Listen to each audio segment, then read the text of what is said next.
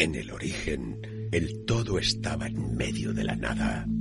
Los hombres inventamos el tiempo que nos contiene y buscamos respuestas. Cuando la ciencia no responde, necesitamos escuchar a las estrellas y a la Tierra Madre. Espacio Exterior. Cada martes, a las 9 de la noche, de la mano de Rosario Fuentes, nos propone un viaje al espacio exterior de nuestras vidas. Manises, Som Radio.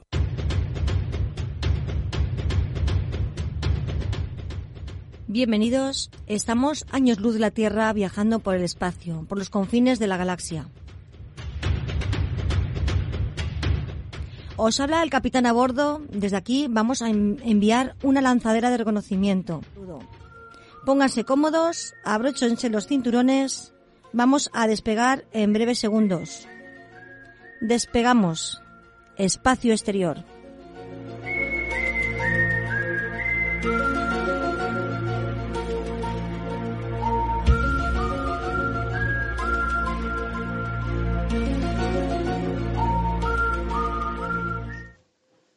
Bienvenido, bienvenida a tu programa Espacio Exterior. Gracias a ti, querido oyente, que has elegido escucharnos. Eres el gran protagonista. Siéntate y disfruta de tu espacio. Vamos a empezar. Este programa seguimos haciéndolo desde casa. Es lo mejor que debemos hacer luchando desde aquí para evitar más contagios. No sé cómo lo lleváis estos 20 días de aislamiento. Hay quien como yo lo tenemos cambiado, nuestro reloj biológico, y el día se acorta y la noche se alarga. Lo bueno, el aire es más sano, tenemos nubes en 3D, como las antiguas, animales se acercan a la ciudad extrañados por el silencio del planeta y pensarán, ¿qué les pasa a los humanos? Que, no dejan de, que nos dejan corretear a nuestras anchas por sus calles vacías. Y la madre tierra cambia su ritmo cardíaco y empieza a mejorar. La verdad que para la humanidad este stop o parón creo que nos va a hacer mucho bien, aunque son momentos muy difíciles, pero a veces no importa tanto los individuos, sino la especie. Y esto va a hacer que caminemos unidos como una sola humanidad. Fuera el poder, fuera el negocio, debemos pensar en vivir de otra manera. Y creo que viviremos un antes y un después para nuestra especie. Bueno, me apetecía comentarlo y compartirlo con vosotros. Me gustaría saber vuestra opinión, qué pensáis de, del parón y qué eh, pensáis que va a ser después de esto. Si va a ser beneficioso o cómo va a salir la cosa. Y ahora doy paso a mi compañero de programa, José Eduardo. ¿Tú cómo lo llevas? Hola, buenas tardes. Pues por aquí estamos aguantando. Y bien, pues para mí, como sabes que me gusta lo creativo, para mí esto es un paraíso.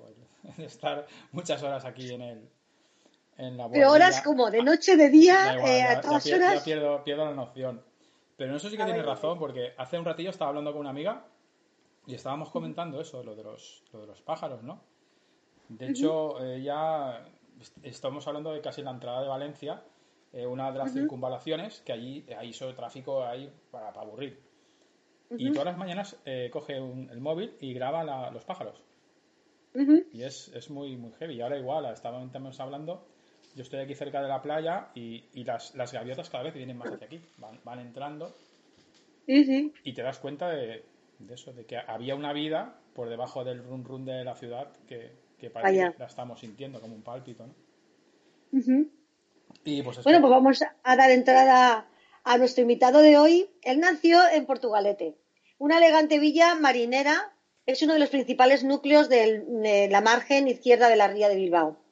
En sus estrellas y eh, empinadas calles de su casco histórico de origen medieval encontramos algunos monumentos de interés. En lo alto se sitúa la Torre Salazar del siglo XIV, uno de los edificios más emblemáticos de Portugalete, y la Basílica de Santa María, templo de tipo gótico renacentista. El puente colgante, puente Vizcaya, declarado Patrimonio de la Humanidad por la UNESCO, representa la cara más conocida del municipio. Hoy vive en Torrevieja, provincia de Alicante. Es conocida por su clima y su costa típicamente mediterráneos. Eres escritor y autor de este libro. Sígueme a la muerte, Alicia. Bienvenido Raúl Rodríguez Ramos a Espacio Exterior. Encantada de tenerte aquí. Muy buenas tardes, Rosario. Muy buenas tardes, José Eduardo. Muy buenas tardes, muy buenas tardes. Buenas tardes. bueno, ya. Dime. No, que, iba a decir, la, la, pregunta es obvia. Siempre que, siempre que hablamos con un escritor, y yo como escritor, que lo primero que te preguntan, mm, ¿por qué escribes? Porque muy buena pregunta, pero antes eh, estoy completamente de, acuerdo contigo que este tiempo, eh, los que somos un poquito creativos, eh, la verdad es que a mí personalmente no me está afectando tanto este, esta cuarentena.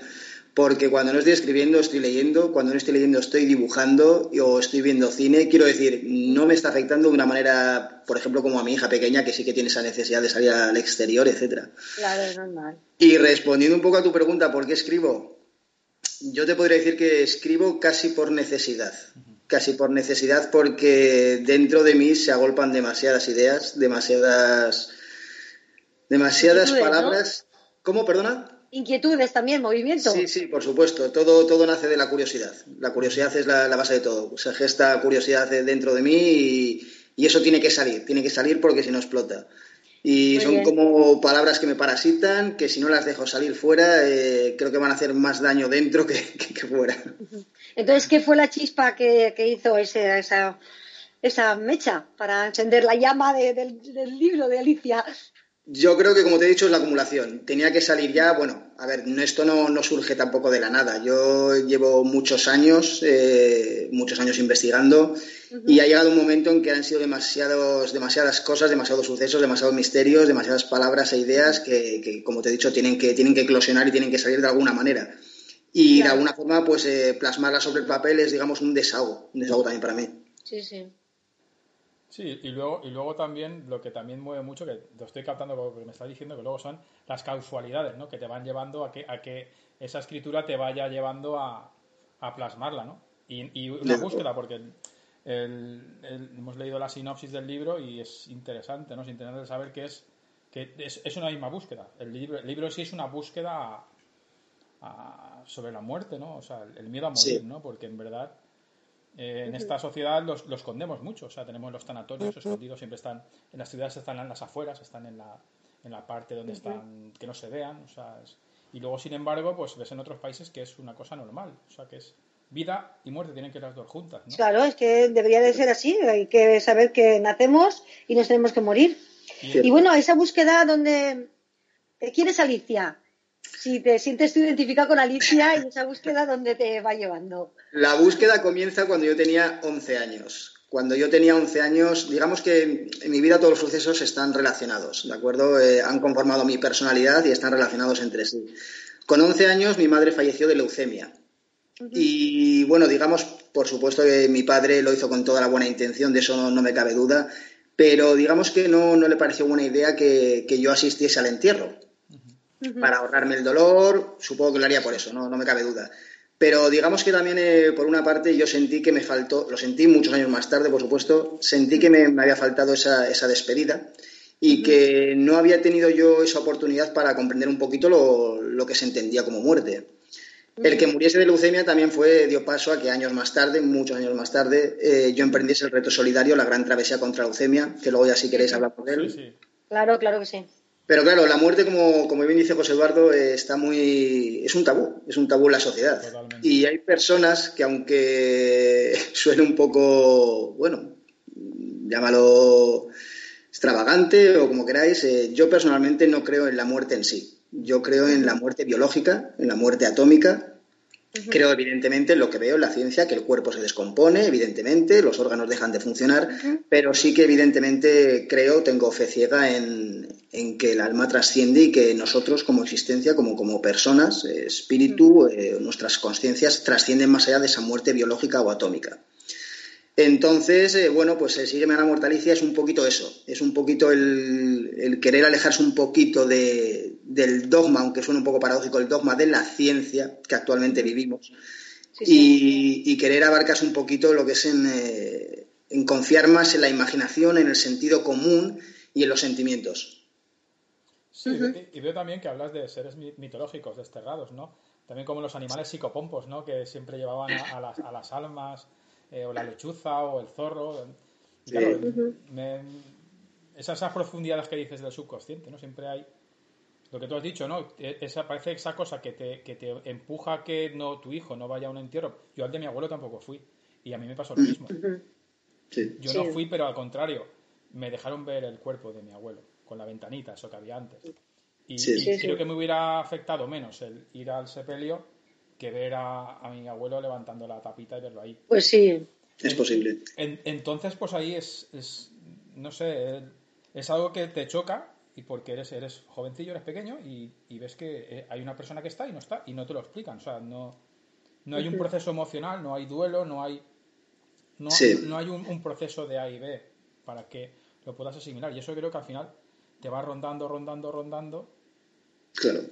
Por eso, por eso cuando hablo yo de búsqueda, hablo la búsqueda de, cuál es realmente el destino de, esa persona, de, esa conciencia que, ya no está, que no está, digamos, con nosotros en un plano, digamos, físico que podamos, eh, que podamos disfrutar o estar con ellos.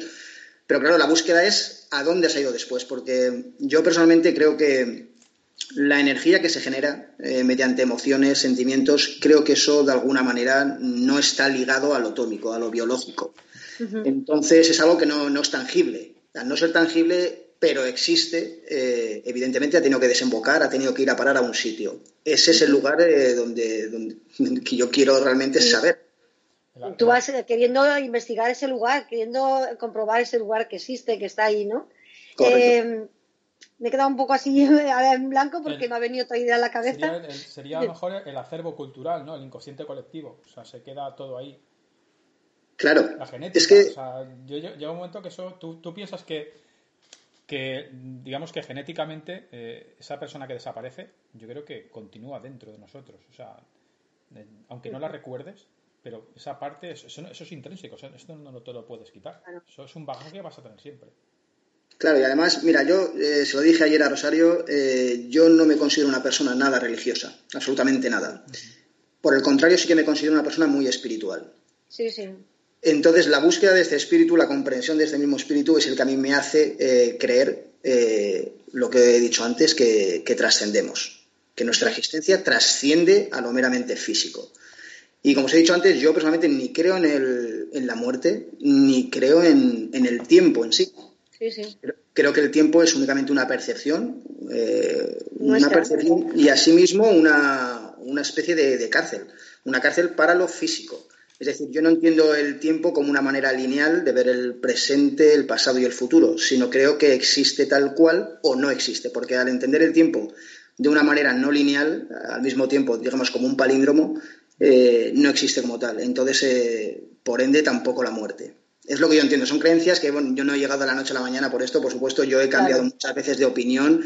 Eh, yo con 15 años pensaba una cosa, con 25 años pensaba otra cosa. Es que hoy en día... Eso es lo hermoso. eso es lo hermoso, ir cambiando continuamente. Claro. Hoy en día con 40... cuenta, eh, Raúl, que esto te pasó con 11 años. Eras un niño. Y eh, estabas cambiando porque era la preadolescencia. Después de eso, pues tocaba... Entonces has ido cambiando, cambiando y buscando, buscando esa realidad e, e, esa respuesta que tú buscabas. Claro, me obliga la curiosidad innata, pero hoy mismo, como os digo, con 40 años, si venís o tú, Rosario, o tú, eh, José Eduardo, con argumentos eh, o teorías totalmente diferentes, antagónicas a lo que yo pienso, eh, puedo cambiar de opinión. Porque, además, lo cito en mi libro, William Blake dijo una frase que es muy acertada. la mente que no cambia, la mente que no cambia nunca de opinión, es como el agua estancada, que está siempre quieta. Y claro, es, no, me parece nada acertado. De hecho, me parece muy ignorante el no poder cambiar nunca de, mentalidad o de opinión. Sí, como decía, también decía, miro con el ojo de mi mente. Correcto. Exactamente. Es así. Todo se bueno, que hay que ir cambiando porque eso es que vamos creciendo, vamos eh, viendo las cosas de otra manera.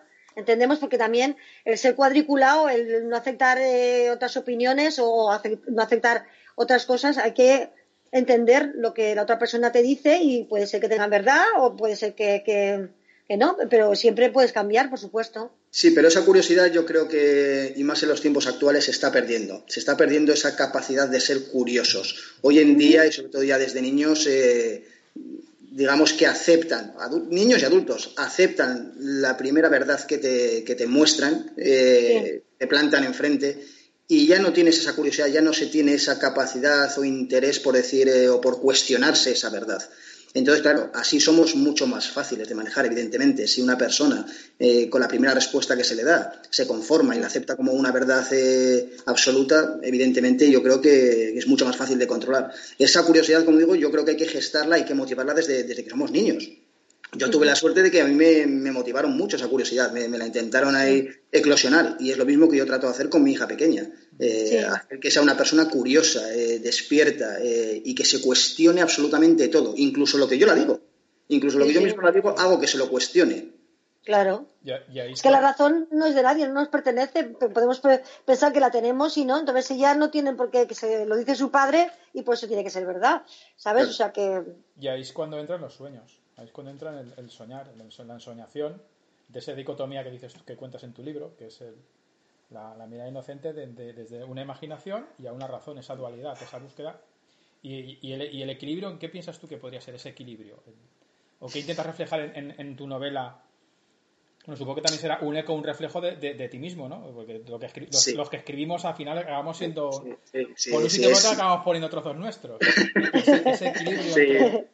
Es inevitable, es inevitable. Siempre, siempre tenemos nuestro sello ahí, siempre impregnamos eh, restos nuestros en, las hojas. Eso es inevitable, creo yo.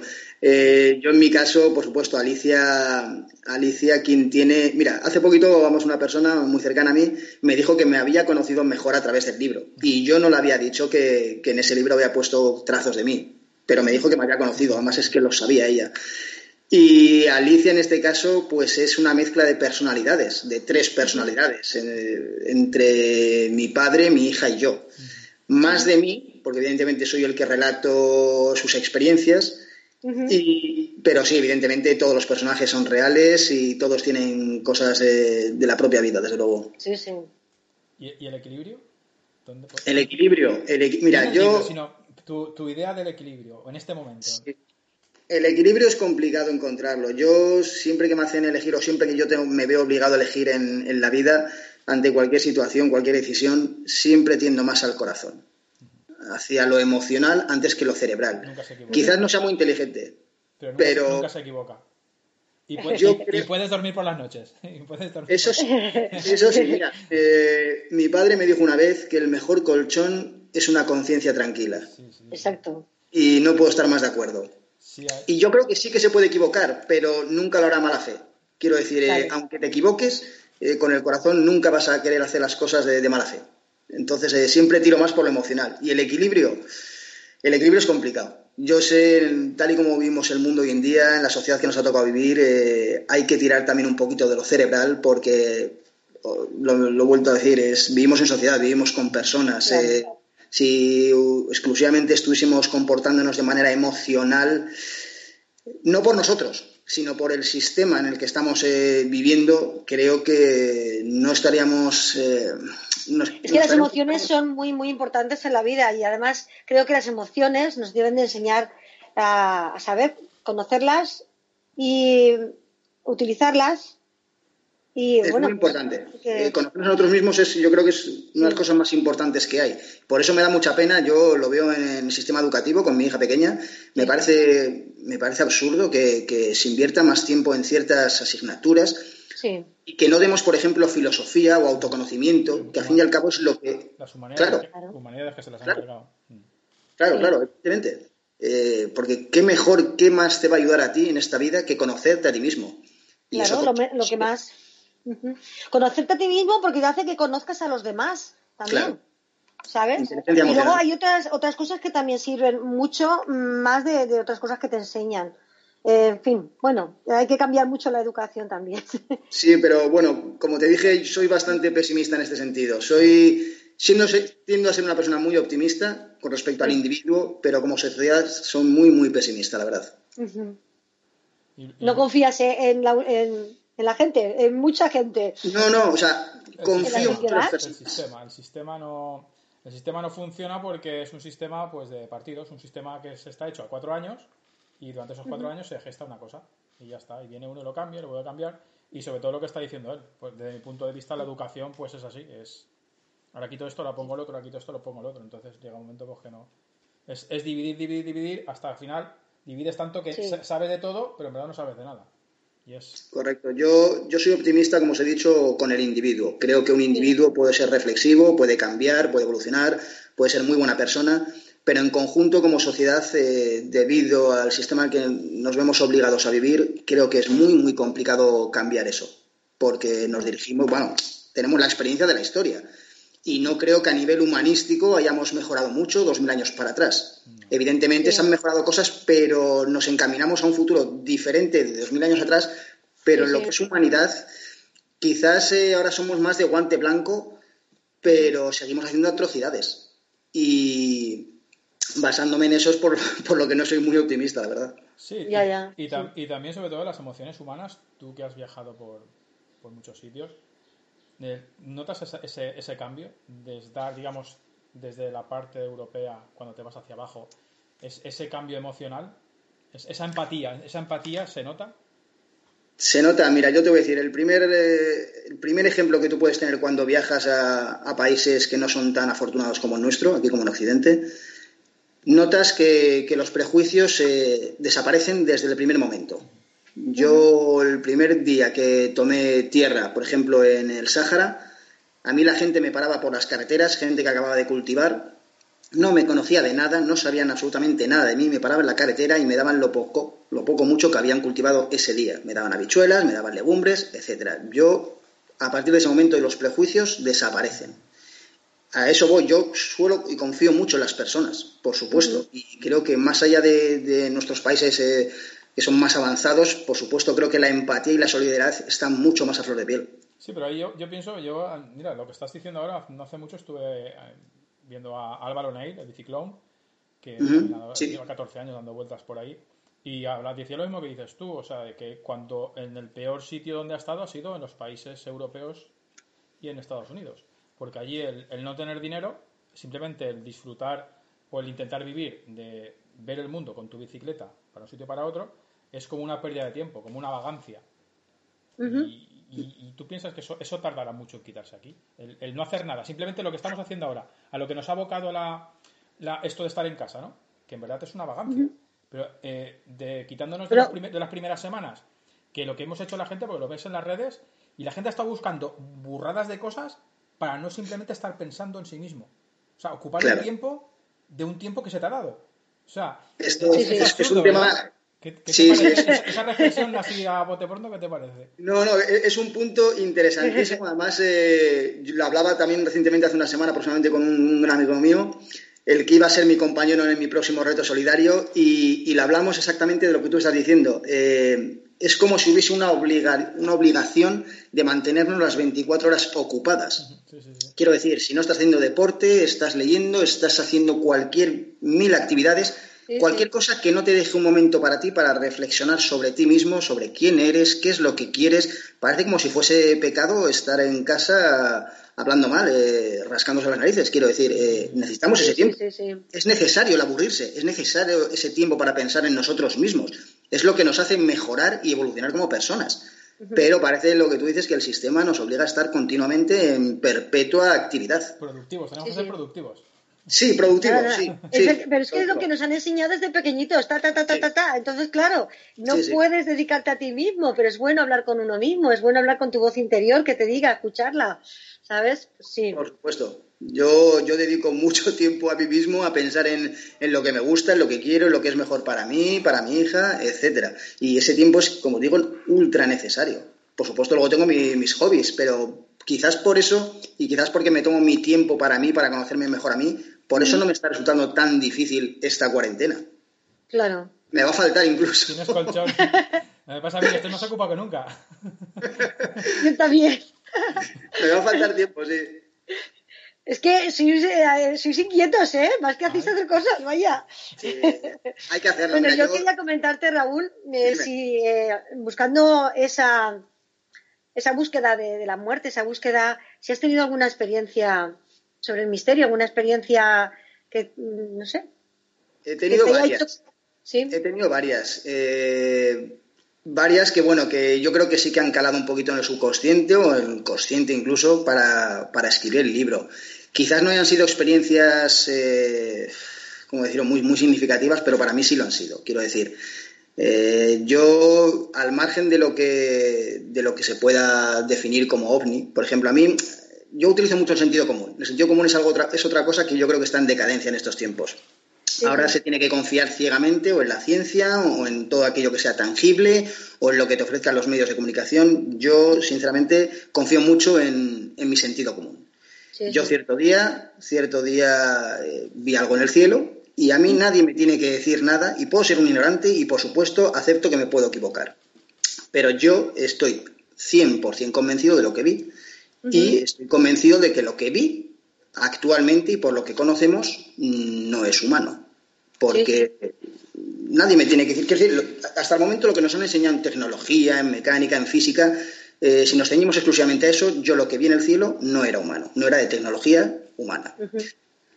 Bueno, eso fue una de las cosas. Yo vi, bueno, vi un punto azul muy grande, muy visible, muy luminoso, y no estaba tan alejado, eh, haciendo una serie de movimientos físicos que, os vuelvo a repetir, yo no lo puedo eh, asemejar a nada que yo haya visto antes, y si me apuras, ni en películas. Entonces, eso fue uno de los puntos.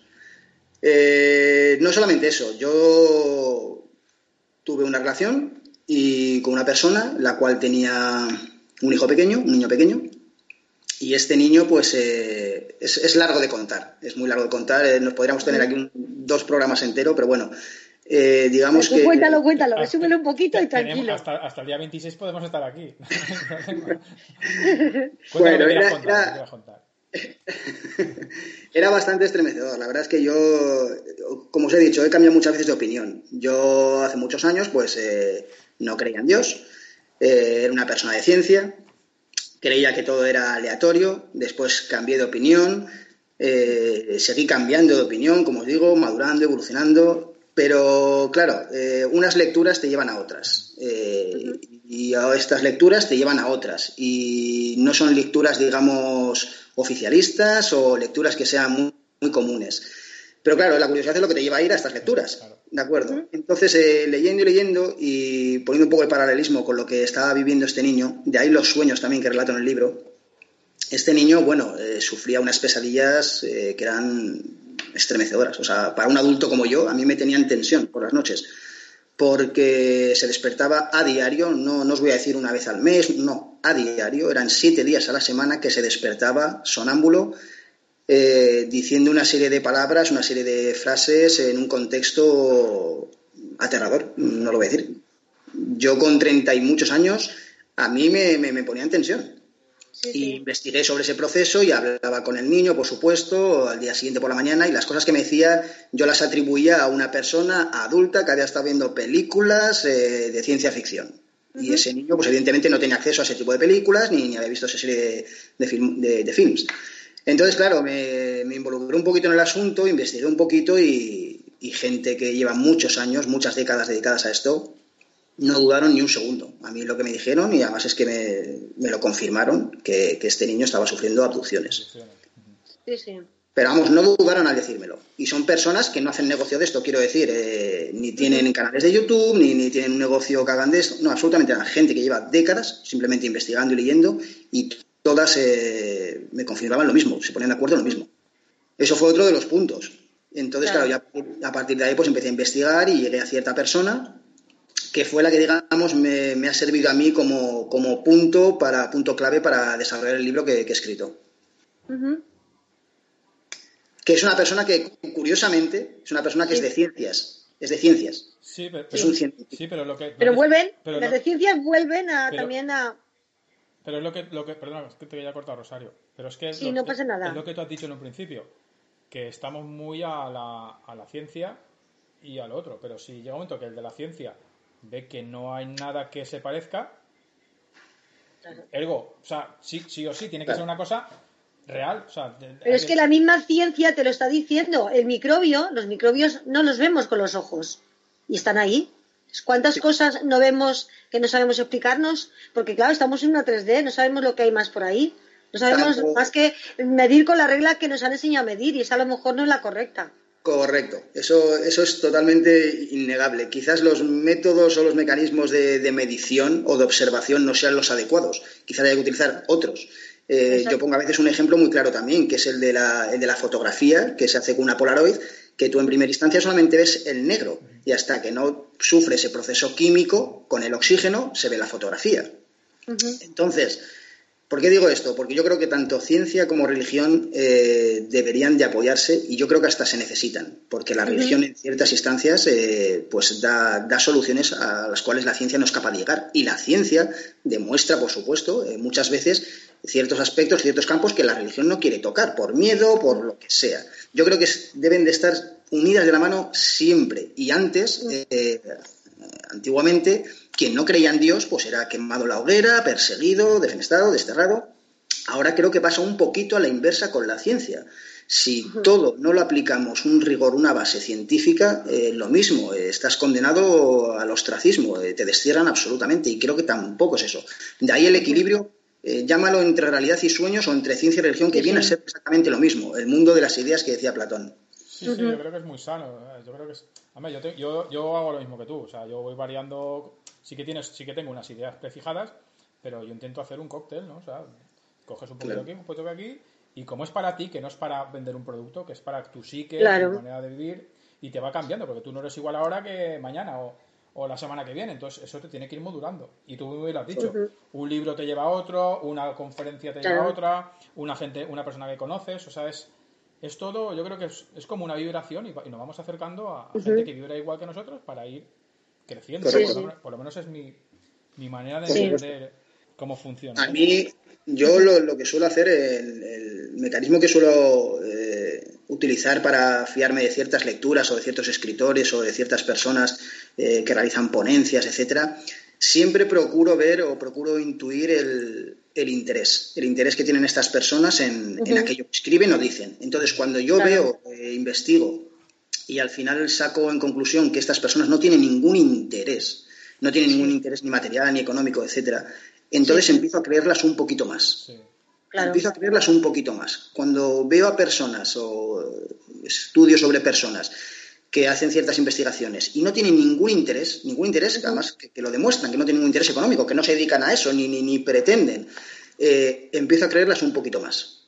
Cuando hay interés, pueden que, digan la verdad, pero digamos que ya desconfío un poco más. No, te venden un producto. Correcto. Experiencias, eh, yo sigo con las experiencias. Experiencias eh, ufológicas, experiencias espirituales. Mira, eh, es que está todo, va, todo en consonancia. La persona de la, que yo me. la persona esta la que yo me he basado sobre todo para que es uno de los protagonistas de mi novela, es un científico, como os digo, que no tiene ningún interés que lleva tres o cuatro décadas, tres o cuatro décadas eh, ayudando a las personas eh, que están sufriendo abducciones. Sí, sí. Eh, pues como he dicho, es científico, era un profesor, un doctor en química.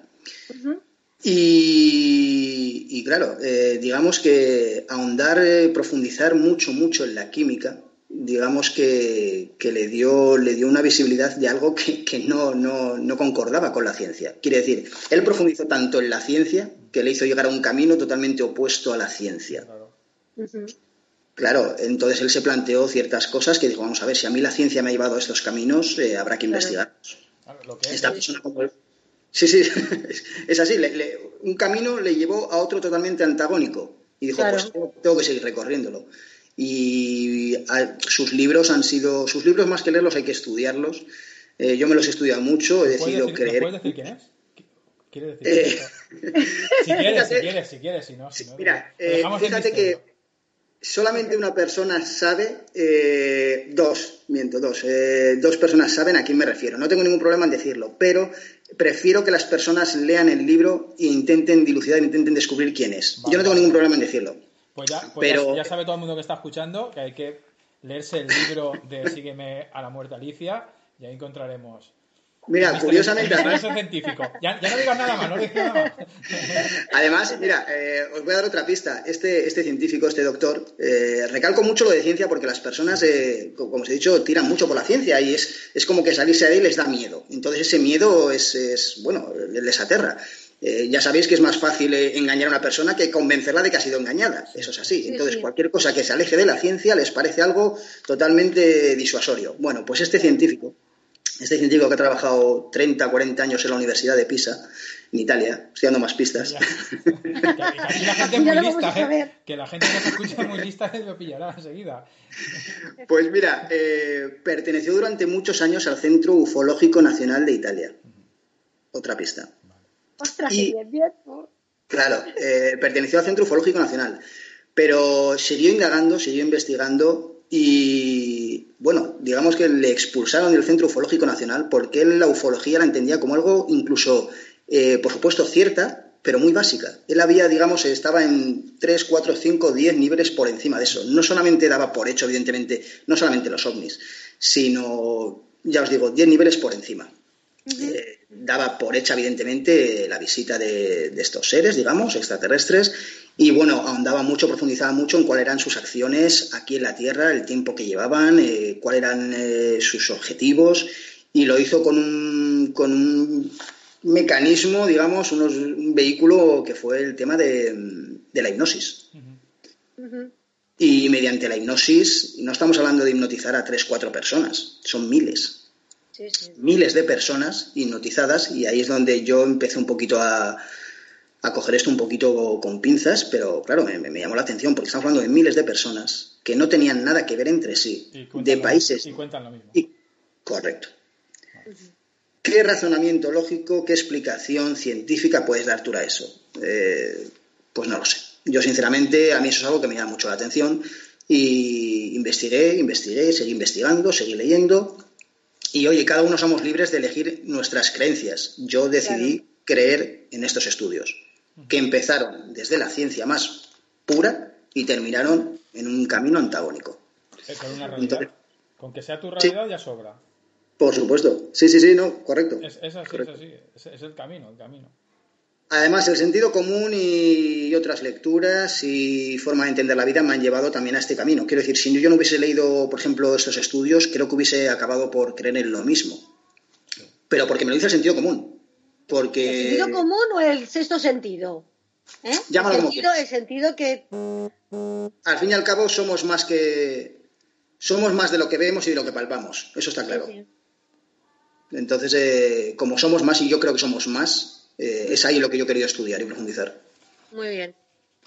¿Y ahora? ¿Y qué has tenido de claro? ¿Qué has tenido de claro en eso? ¿Cómo, perdona? ¿Qué, has tenido de claro, qué has sacado qué has, de la conclusión del estudio que has hecho de este señor de ciencia? has sacado mucho. Hay que leerse el libro, hay que leerse el libro. Es que te lo iba a decir así porque en la conclusión yo siempre digo entre mis eh, conocidos y mis cercanos que este libro tiene un 10% de experiencias personales y un 90% de fantasía. En realidad, yo pienso totalmente lo contrario. Pero claro, no les quiero asustar en una primera instancia. Yo no quiero decirles que en este libro eh, está absoluta. Bueno, de hecho sí que lo escribo. Antes, en una nota introductoria al libro, eh, yo expongo muy claramente que yo creo en absolutamente todo lo que escribo. Aunque no me sorprendería que nada fuese cierto. Siempre dejo esa posibilidad.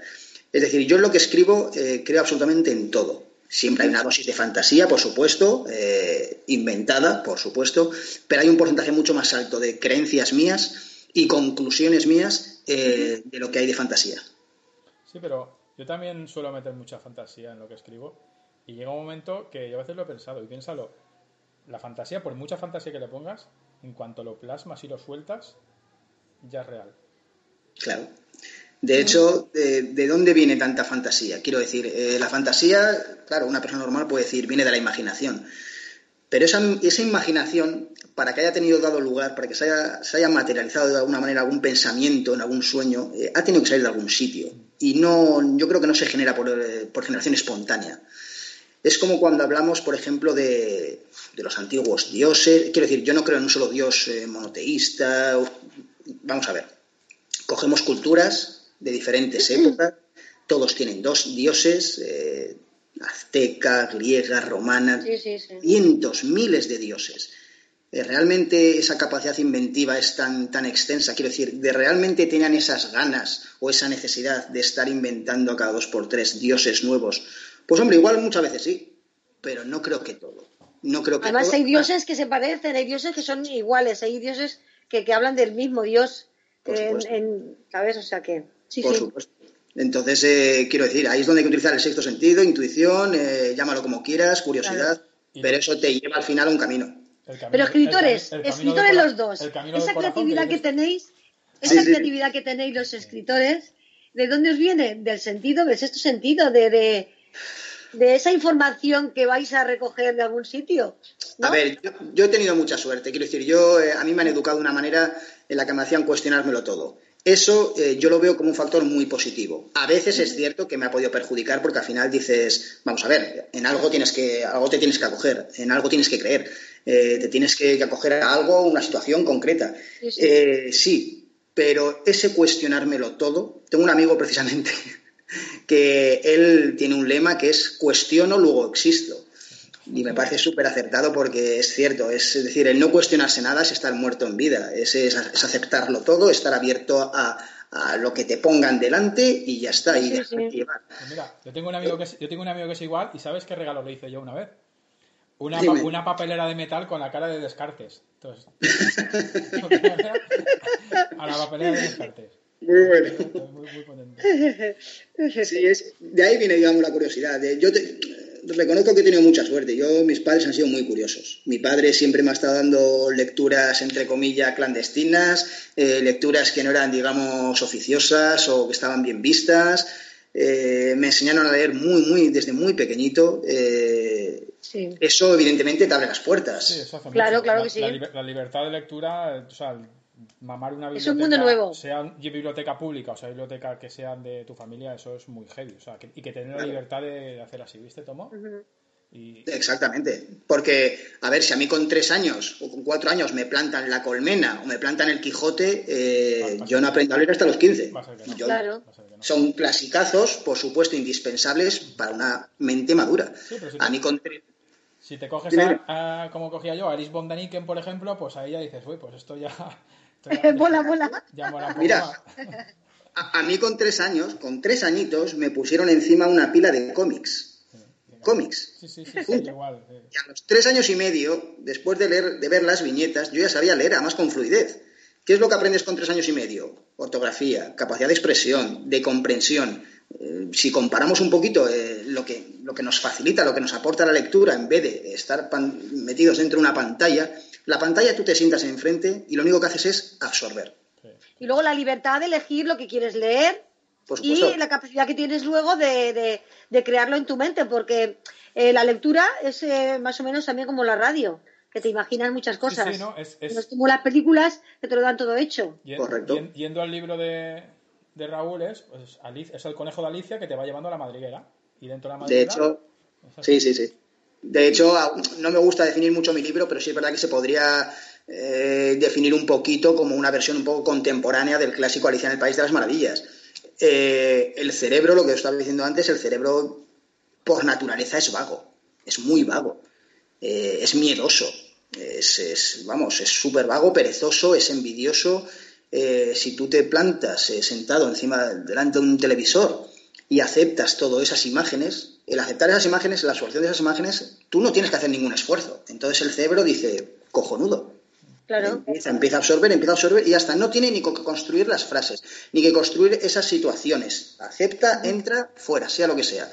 Tú con un libro tienes esa obligación de construir los contextos, de los significados, de imaginarte esas situaciones. Lo trabajas más. Si permitimos al cerebro dominar nuestras vidas, seremos eh, muy vagos, eh, muy miedosos también es cierto que para el sistema actual eh, es conveniente ser cerebral. Yo no, a mí no me gusta, no me gusta. Y no soy partidario de ser cerebral en todas las cuestiones. No me gusta porque vivimos un sistema depredador, totalmente depredador y competitivo. Y yo soy la persona menos competitiva. que, vamos, no me gusta nada ni competir, pero a nada. Hay gente, ahora está muy bien visto, me gusta competir en todo, me gusta ganar todo. Yo personalmente. Pues no, no, la, la competencia no es buena. A mí la forma que la llevamos. Exactamente. Entonces, para estar quizás mejor adaptados a este sistema, quizás sí que sea conveniente ser cerebral. Pero para tener un, digamos, una existencia eh, que tal las cuestiones de las cosas, eh, plena, de autoconocimiento, yo prefiero ser emocional, prefiero construirme mi propia realidad mediante lecturas, eh, que no absorber imágenes y ser la primera realidad que tú, que tú aceptas, vamos. Pero solamente es mi opinión, ¿eh? Me puedo equivocar, por supuesto, siempre digo eso. Yo, ahí no, estoy de acuerdo contigo. Ahí no estoy de acuerdo vale, dime. Yo, ahí, yo me considero que, que, que, ser, que somos, que es, un, un, error social, un error social que nos han inculcado. Darwin, Darwin, Darwin, habla de la supervivencia del más fuerte, de la, y yo no, yo pienso que la, la evolución es mutualismo. Y, y de hecho, ¿Mutualismo? Sí, mutualismo, o sea, mutualismo, la unidad en toda la gente, y de hecho que en casos como hoy en día lo que estamos pasando aquí, pues lo que está pasando en el mundo, pues se ve siempre los dos polos, ¿no? Lo más malo y lo más bueno del ser humano. Sí. sí, sí, correcto. Y ahí es donde, ahí donde lo cerebral desaparece. O sea, cuando la gente se planta, que dice, bueno, aquí es, o sea, es en situación límite, ahí lo cerebral no existe. No hay, no hay un pensamiento racional. Tú sabes que, que Darwin creía en Dios. Sí. Quiero decir, es que la gente, claro, dice, el padre de la evolución para empezar, el padre de la evolución no era Darwin, fue Aristóteles. De hecho, Darwin es derivativo de, Aristóteles. Y en su página 92 o 93, no me acuerdo, del origen de las especies, habla que, esto, toda esta evolución ha sido creada por una mano inteligente. Bueno, cuando hablo quizás de, cerebral, también me refiero un poquito a nuestro instinto más primario. No digo emociones del corazón, digo instinto de supervivencia, porque el cerebro... claro, lo que dice también, sí, sí. Claro, el cerebro, eh, aparte de vago y miedoso, yo creo que es, eh, es un superviviente nato. Eh, es decir, a nuestro cerebro eh, le importa poco o nada nuestra felicidad, le importa que sobrevivamos. Ese es su trabajo. cualquier cosa. Yo creo que hay filtros, yo creo que todo tiene matices y yo prefiero vivir según unos conceptos morales y éticos antes que sobrevivir a cualquier, a cualquier costa. Eh, eso. Sí, no, lo que hablábamos antes. me ha venido por la mente que hay, hay una historia muy bonita de los inuits, ¿no? Que dicen que, eso que hablábamos antes de dormir por las noches, ¿no? Que a ellos le llaman a la, creo, entre la hora mágica entre las 3 y las 5 de la mañana, le llaman la hora del lobo, que es la hora que tú te despiertas y si has hecho mal, algo mal que no te deja dormir es cuando el lobo aúlla y no puedes dormir. Entonces intentan no hacer nada que pueda, que puede, a esa hora te pueda despertar el lobo. Entonces la moralidad la, enfocan de, de, esa manera. Yo creo que es así lo que dices tú. Por mucha competitividad que haya, si sabes que estás haciendo lo correcto lo que hablamos desde un principio, con el camino del corazón, de la intuición, yo creo que al final todo va resultando más. Sí, pero no, creo que, por cierto, me parece una fábula, una historia, una anécdota buenísima, eh, me la acabaré leyendo. Eh, no creo que todo el mundo tenga esa capacidad de cuestionarse si ha hecho bien o mal. Quiero decir, yo creo que todos Exacto, yo iba a decir eso también, sí, Raúl. Claro, yo cuando hablo de... Yo es que soy muy positivo, ¿eh? Yo soy, yo soy muy positivo. Ya, ya, ya. que yo también, yo también. Que, que, no es de una versión contraria, ¿eh? soy muy, muy, muy positivo también. Confío muchísimo en las personas, prefiero que me lastimen por confiar que vivir una, una, vida de amargado, de amargura, por no confiar en las personas. De verdad, ¿eh? Aunque también te digo, ¿eh? he confiado en muchísimas personas. Y, no, no, no, no, precisamente eso. O sea, quiero decir, eh, apenas he desconfiado, siempre he confiado prácticamente, y no me he llevado puñaladas eso quizás me ha llevado mi, inteligencia emocional, o llámalo como quieras, este sentido. Yo creo que el primer contacto, lo leí hace poco más, el primer contacto con una persona eh, no es eh, darse la mano, no es algo físico, creo que es la energía. Digamos que he tenido buena percepción de esa energía, que yo, las personas que he confiado, a mí nunca me han, nunca me han traicionado. Como te decía, Em, hablando de, confiar, ya se, me ha ido totalmente el hilo. que, estábamos hablando de eso, de, que, te han pegado alguna puñalada y de confiar en la gente, de, la manera de, cuando ves a alguien que sabes que si te va, te va a hacer bien o te va a hacer mal y tu razón, cómo pues está razonando ese, ese proceso, ¿no? De cuando... Sí, pero había, que retroceder un poquito más. Ya os he advertido que tengo una memoria pésima. Si es algo que ha dicho José Eduardo, que íbamos a decir los dos que en eso en ese matiz no estábamos de acuerdo por algo. Y ya te has bloqueado tú y yo ya no sé decir. No sé si era de, de, los sueños, que también tenía que algo que ver con los sueños. Ah, no, sí, vale, ya, ya he caído otra vez de la cuenta. ¿Ya, ya lo ha cogido? Sí, sí, que no sabía si. de hecho, estoy convencido de que no todo el mundo tiene esa capacidad para cuestionarse lo que está bien y lo que está mal en, las acciones diarias. Quiero decir, cuando yo hablo con esto con ciertas personas, me dicen, bueno, pero lo que para ti está bien, para mí puede estar mal. Yo digo, vamos a ver, yo creo que todos tenemos una base lógica ¿eh? y de sentido común de cosas que están bien y cosas que están mal. No hace falta profundizar mucho, pero cierta base las tenemos todos. Ahora bien, esa base que tenemos todos no creo que a todo el mundo le afecte por igual. Es decir, eh, dentro de esta sociedad hay muchas personas ya sea por falta de empatía, ya sea por instinto de supervivencia, por lo que sea, no se cuestionan esas cosas. Si hacen mal a alguien, en qué piensan los demás. Yo creo que la palabra clave en estos días es empatía. es, empatía. es empatía estos días, pero es que hay personas que, no van a pensar como, como, tú, somos completamente diferentes. Hay personas que piensan que si eres bueno, eres tonto y se aprovechan de ti. Hay personas que piensan que eres bueno, no eres tonto y en vez de aprovecharse de ti, eh, dicen, ostras, esta persona vale. Pues tú fíjate que, yo pienso al revés. de las personas. Pues yo fíjate que pienso al revés de lo que dicen estas personas. Yo creo que si eres bueno, eres más inteligente. Y creo que es así porque... Exacto, sí, sí. Vamos, es que yo creo se aprovechan. Hay personas que ignorantemente por ellas, porque es que a la, larga se le va a ver, sí que lo hacen. Y encima eh, piensan que te han ganado o piensan que, que, eh, que lo han conseguido, ¿sabes? Pero es que depende también de la educación, es lo que tú dices. Mira, yo me acuerdo venir con mi hijo eh, el día del mercadito de aquí, que son los miércoles, venir del colegio y mi hijo pararse en un puesto de caramelos en el mercadito. Y la mujer estaba atendiendo a otra y eh, eh, pasa un niño y coge un puñado de caramelos porque los tenía ahí. Y mira a mi hijo como diciendo, pero ¿por qué no los coges? Si los tienes a la mano. O sea, ¿qué educación? Es lo que ven. Hay gente que, que sabe cuál es su sitio y gente que no sabe cuál es su sitio. Gente que tú la dejas pasar o la dejas un dedo, como dicen, y se cogen el brazo. Hay gente que sabe cuál es su sitio. Y de ahí saben que, no van a pasar porque saben respetar a la otra persona. Es mi opinión, ¿eh? Totalmente cierto y además es que creo que, todo parte de, nosotros. Igual nosotros como, como, individuos quizás no podamos hacer mucho, quizás solamente podamos hacer un poquito. Eh, creo que también te lo dije ayer, creo que si todos hacemos un poco el mundo cambia aún mucho. Claro, claro. Y todo parte, yo yo personalmente no tengo grandes expectativas de cambiar el mundo, claro que no. Eh, solamente si consigo eh, proporcionar en mi pequeño entorno ciertos ejemplos de, positivismo, de, buena educación, yo ya me conformo con eso. Yo, yo lo, extrapolo a mi hija, por ejemplo, y, el ejemplo, yo con, con moldear la, la, educación de mi hija, esa personalidad, y que consiga ser o que llegue a ser una buena persona productiva en el buen sentido, en cuanto a producir buenas emociones, buenas sensaciones, buenos, buenos actos hacia los demás, creo que estaré totalmente satisfecho con ello. Quiero decir, todo parte de nuestro pequeño círculo en el cual tenemos un nivel de, actuación. Sí, como decía Galeano, ¿no? Pequeña gente haciendo pequeñas cosas cambiarán el mundo.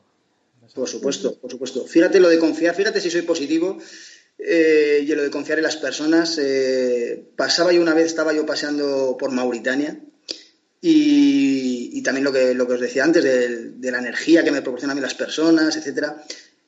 Pues mira, eh, pasaba, no eran horas muy prudentes y además vi una especie de, de, callejón muy estrecho.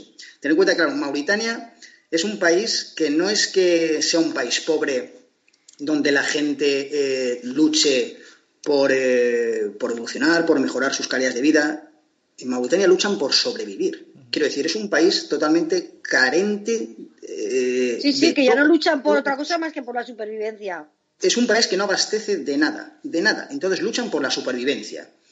Entonces vamos a ver, eh, claro, eh, personas todos de raza negra, evidentemente, de 1,80, 1,90 para arriba. Pues yo vi un callejón entre dos, entre dos edificios ruinosos y había gente que a priori estaba repleto de gente que, a priori dices, vamos, no entro yo ahí ni, ni, armado. Sí, sí. Pensé por un momento, ¿cuántas veces voy a estar aquí? Eh, ¿cuándo, voy a volver yo aquí? ¿Cuántas oportunidades tengo yo de, ver lo que, lo que se cuece o lo que hay en ese callejón, por ejemplo? Bueno, pues me, me fié de mi instinto, de, las, no sé, de las miradas no pasó absolutamente nada. Y os digo que hoy yo lo veo, lo veo en una película, esa situación, y digo, madre mía, meterse ahí dentro. ¿Dónde se está metiendo el protagonista, no? sí, sí, es, absolutamente. Entonces, eh, es lo que hablamos también antes de, la empatía y de la solidaridad. solidaridad se arraiga más o, existe con, mayor nivel en zonas o en sitios o en personas que carecen de medios. En Mauritania también, yo por ejemplo, yo me paraba en ciertos sitios cuando iba con la bicicleta y daba alimentos o daba cualquier cosita, cualquier detallito mínimo a cualquier eh, familia, eh, familia numerosa, y mientras le daba, por ejemplo, unas latitas de, atún o de quesos a unos niños, sus hermanos me estaban robando la tienda de campaña. Claro, yo no podía enfadarme con ellos. Pero no podía enfadarme. ¿Cómo me voy a enfadar yo con, esas, con esos niños? O sea, es, es, absurdo. O sea, te están robando algo porque cuando... Eh, ven a una persona eh, blanca de Occidente, solamente ven a una persona con recursos, algo con recursos. Yo no puedo enfadar, evidentemente les llame la atención, pero no me puedo enfadar con ellos. Era imposible. Sí, sí. Una pequeña anécdota que quería soltar. y, ahora, que estamos, y ahora que estamos ya hablando de, Mauritania y tal, ahora sí que vamos a entrar en la gran travesía contra la leucemia. Creo que nos, Vaya, que ese hermoso proyecto que Menuda odisea que me formó el chico. Para mí es un placer porque además es algo que es un proyecto que nace del corazón. Siempre las cosas, yo las cosas eh, nacen, me nacen del corazón. A mí cuando, bueno, claro, yo eso ya lo había gestado desde la muerte de mi madre por leucemia, evidentemente. Yo tenía esa espinita clavada. Y tú fíjate que lo son las cosas, puedes llamarlo casualidad, puedes llamarlo destino, puedes llamarlo como quieras. Que tenía que ser. Sí, exacto. no sé, os dejo que lo El momento adecuado, el momento adecuado tuvo que ser. Mira, yo os comento cómo fue la cosa. Cierto día, cuando mi madre murió, eh, años más tarde, mi padre pues eh, me legó unos diarios que mi madre había escrito cuando era un adolescente. Yo esos diarios de mi madre los tenía desde hacía años y no los había tocado, ni siquiera los había leído. Bueno, pues hace como un par de años aproximadamente entré en la habitación de mi hija y la encontré leyendo esos diarios de su abuela, de mi madre, que yo no había leído y que ella los estaba leyendo en ese momento. Claro, yo me sorprendí. Y la pregunté por ello y me dijo, eh, papi, ¿por qué no haces algo para honrar la memoria de la abuela? Quiero decir, el proyecto en sí nació de ella, la idea nació de ella. Claro. entonces, dos generaciones después, llamadlo como queráis, eh, de ella, de una niña de, de 11 años, de una idea que una abuela que nunca había llegado a conocer, porque ella no la conoció, pues le surgió la idea. Bueno, pues eh, yo le escribí una carta de puño y letra, porque yo tengo 40 años, pero estoy muy chapado a la antigua en ciertas cosas. Yo prefiero la pluma y el papel antes que mandar emails, lo siento mucho, de hecho lo sigo haciendo. Y decidí escribir una carta eh, personal a Josep Carreras, le conocéis, ¿verdad? El tenor, que también había tenido leucemia. Sí, sí. Porque yo también soy de las personas que pienso que se puede hablar con el rey si hace falta, mientras sea con educación de respeto, te puedes decir, te puedes pues dirigir a quien sea. Porque sí, porque uno no, tiene por qué verse siempre la tesitura de estar más abajo que nadie. Quiero decir, esas imposiciones yo no las acepto. Que nadie sea más que nadie. Quiero decir, con educación y respeto creo que se puede llegar a hablar y contactar con quien sea. Sabía que era difícil, pero le escribí una carta. Y no sé si, no recuerdo si fueron dos semanas después, yo estando en mi trabajo, eh, pues recibí una llamada y era la, secretaria de personal de José Carreras que había leído la carta, la había emocionado profundamente. En esa carta yo le había escrito mi intención de hacer un proyecto eh, que honrase la memoria de mi madre y que a su vez pues recaudase fondos económicos para su fundación y dar un poquito de visibilidad a toda la gente pues que tenía leucemia o linfoma de Hawking, etcétera. Bueno, ¿en qué consistía esta travesía, este proyecto? Pues en una travesía, una travesía que me llevaría desde Marruecos, desde Marrakech, desde Agadir, mejor dicho, hasta, hasta Dakar, en Senegal. Eso eran 2.500 kilómetros en bicicleta. Claro, eh, yo no he hecho deporte en mi vida. Quiero decir, me crío como todo el mundo en el colegio y un poquito después eh, algo de bici, pero como hace todo el mundo. Yo no, no, me considero ni deportista, ni, ni he competido en nivel, absolutamente nada. Y a mí cuando me preguntaban por la preparación física, yo me reía porque sabía que aunque yo les dijese a los periodistas que sí, que me iba a preparar físicamente, de hecho tenía un gran amigo, el, mismo que tiene el lema de cuestiono luego existo, ese es preparador físico, ese chico es preparador físico, y pues aceptó el prepararme físicamente. Bueno, yo en esos seis meses previos a la travesía, yo entrené, si se puede decir entrenar, salí cuatro días en bicicleta, cuatro días de paseo en bicicleta, para hacerme 2.500 kilómetros por el desierto no solamente con la bicicleta, sino con 50 kilos de peso. Este, este, fue un proyecto de corazón. si yo esto lo llego a pensar bien, si, yo, si este es un proyecto cerebral, todo meditado, todo bien estructurado, es que no lo hago. No lo hago porque, porque o bien por miedo o bien por eh, sentido común que digo, vamos a ver cómo vas a hacer 2.500 kilómetros por ese terreno, y, te durmiendo en la calle. Y, te digo una cosa, el mismo miedo te hubiera hecho que se frenara. Te hubieran, aparecido obstáculos por todos lados. Si lo hubiera razonado, sí, por supuesto. Por supuesto. Así que decidí lo que hago prácticamente a diario, pero inconscientemente, que es no razonar. Esto suena un poco estúpido, pero es lo que es. y es así. Entonces, bueno, pues empecé a organizarlo desde cero. Esto fue algo muy grande. La verdad es que no os podéis ni imaginar lo que es organizar Yo ni tengo apellido de nadie, ni soy hijo de nadie. Quiero decir, organizar esto desde cero es algo realmente. Yo acabé colapsado mentalmente. A mi vuelta yo terminé totalmente colapsado porque ponerte en contacto con los medios de comunicación, llamé a mil puertas, se me cerraron 900 y pico, seguí llamando, intentando ponerme en contacto con famosos, con, decir, con periodistas, con televisiones. ¿Qué lucha, llevaste, ¿Qué lucha llevaste por tu hija y por tu madre? Sí, ¿Eh? fueron varias cosas. Como digo, fue por darle ejemplo a mi hija. Eso también que fue bastante, influyó mucho en mí. El querer dar un ejemplo de solidaridad a mi hija.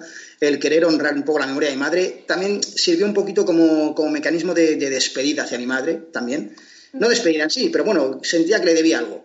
Entonces, eh, como no pude asistir, como os dije, al entierro de, de mi madre, pues también me sirvió un poquito de vínculo. Mi padre, por supuesto, no quería oír aunque os parezca un poco paradójico, no quería oír hablar del reto, pero yo le entiendo. A él le producía mucho miedo ver a su hijo por ahí perdido. Claro. Eh, y bueno, y recaudar eh, fondos económicos también en la medida de mis posibilidades. Ya os digo, yo no, ni tengo ningún tipo de pretensión, ya sean 20 euros, ya sean 2.000. Eh, yo quería poner mi granito y se acabó.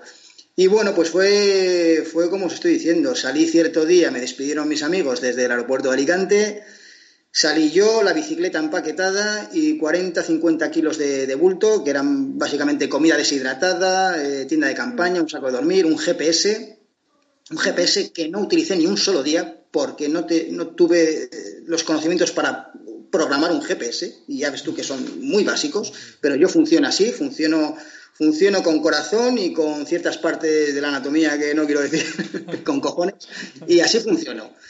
Y recuerdo que lo primer, el primer día de Marrakech eh, abrí el GPS y no, no, pude sincronizarlo bien y lo volví a meter en la maleta y me guié sentido común. Yo sabía la estrella del norte, si es que a ver, vamos a ver, hay cosas que sabemos, que no sabemos, que las sabemos, pero las sabemos. Eh, eso es lo que dije, pero, pero, es mentira. Quiero decir, yo no sé leer las estrellas, ojalá. Yo sabía que el mar lo tenía. yo sabía que el mar lo tenía que tener a la derecha y que tenía que ver siempre el mar a mi derecha. Siempre y cuando fuese el mar a mi derecha, yo iba en buena dirección, desde Marrakech hasta Dakar. Hasta que cierto día, ya pasado dos o tres semanas, vi el mar al lado izquierdo y me asusté. y esto, Aquí ya esto, no, esto, no, es un chiste, o sea, quiero decir, yo eh, llevaba, no sé, mil kilómetros, mil doscientos kilómetros, siempre con el mar a la derecha. Y cierto día dejé de verlo y al poco empecé a verlo por el lado izquierdo. Y dije, aquí ha pasado algo. Quiero decir, algo, o he dado una vuelta o me he confundido totalmente, o estoy dando no lo sé. Me metí en un golfo, en, el golfo de Dakar. Eh, no se pronuncia así exactamente, pero bueno, un golfo que hay en Mauritania. Me metí y bueno, digamos que ese día me hice 500 kilómetros de más. Ese día no, los días siguientes me hice unos 500 kilómetros porque me había perdido. Hice kilómetros, yo tiré, tiré, hasta que llegó un punto en que vi el mar al lado izquierdo y al lado derecho. Y fue cuando dije, Raúl, para, reflexiona y a ver qué haces. Bueno, pues pasé los días eh, durmiendo como pude, durmiendo con la tienda de campaña en el desierto, durmiendo en descampados, durmiendo eh, cerca de, restaurantes, por llamarlo de alguna manera, que me dejaban poner la tienda de campaña cercana a sus paredes. Eh. Pero todo esto tú solito, alguien te decía que va a pasar por aquí tal persona. Ah, ¿Algo había de eso o no? A ver, fui yo solo, pero el ir solo tenía un motivo, tenía un porqué. Eh, yo el ir solo lo hice en el sentido porque las personas que sufren leucemia tienen el sistema inmunológico muy comprometido. Entonces estas personas se ven obligadas a estar mucho tiempo de, convalecencia de, la enfermedad eh, aisladas en el hospital. Yo recuerdo, de hecho, es bastante, bueno, eh, recuerdo con 8, 9, 10 años visitar a mi madre en el hospital. Visitarla es una manera de hablar, porque realmente yo esperaba abajo, en el jardín, el césped que tenían abajo, y veía a mi madre a través de la ventana. Yo no podía acercarme a su habitación. Entonces, eh, pues imaginaros, ¿no? La frustración y el dolor, el sufrimiento de una persona que está padeciendo esa enfermedad, no, ponerte, no poder tener ese contacto físico, eh, transmitir eh, ese, cariño con las personas, con sus familiares. Entonces, claro, las personas tienen el sistema inmunológico muy comprometido y se ven obligadas a estar solas. Es por eso que yo, para estar un poquito en consonancia con ellas, pues quise hacer este trayecto totalmente solo como ellas. Para estar un poquito, por supuesto, salvando las distancias, no me comparo, evidentemente, pero quería hacerlo un poquito por ese sentido, lo de hacerlo solo. Sí, pero te digo que, además de, eso, que lo hiciste solo, pero que nadie te esperaba como la vuelta ciclista, como que tampoco era tan que la gente no sabía ¿no? que ibas a pasar por allí. Una, y una, una, pregunta. No, porque te digo que es que he, leído algo tuyo que pone que te confundieron con alguien que estaban buscando. Eso fue... fue... Eso tiene que ser muy duro, ¿eh? Mira, yo me considero una persona valiente. Eh, yo tengo miedo de muy poquitas cosas, por no decir prácticamente de nada. Y el miedo que siento lo puedo sentir por las personas a las que quiero, no por mí. Pero hubo momentos en los que sí que es verdad que, que sentí ciertos nervios, porque es lógico.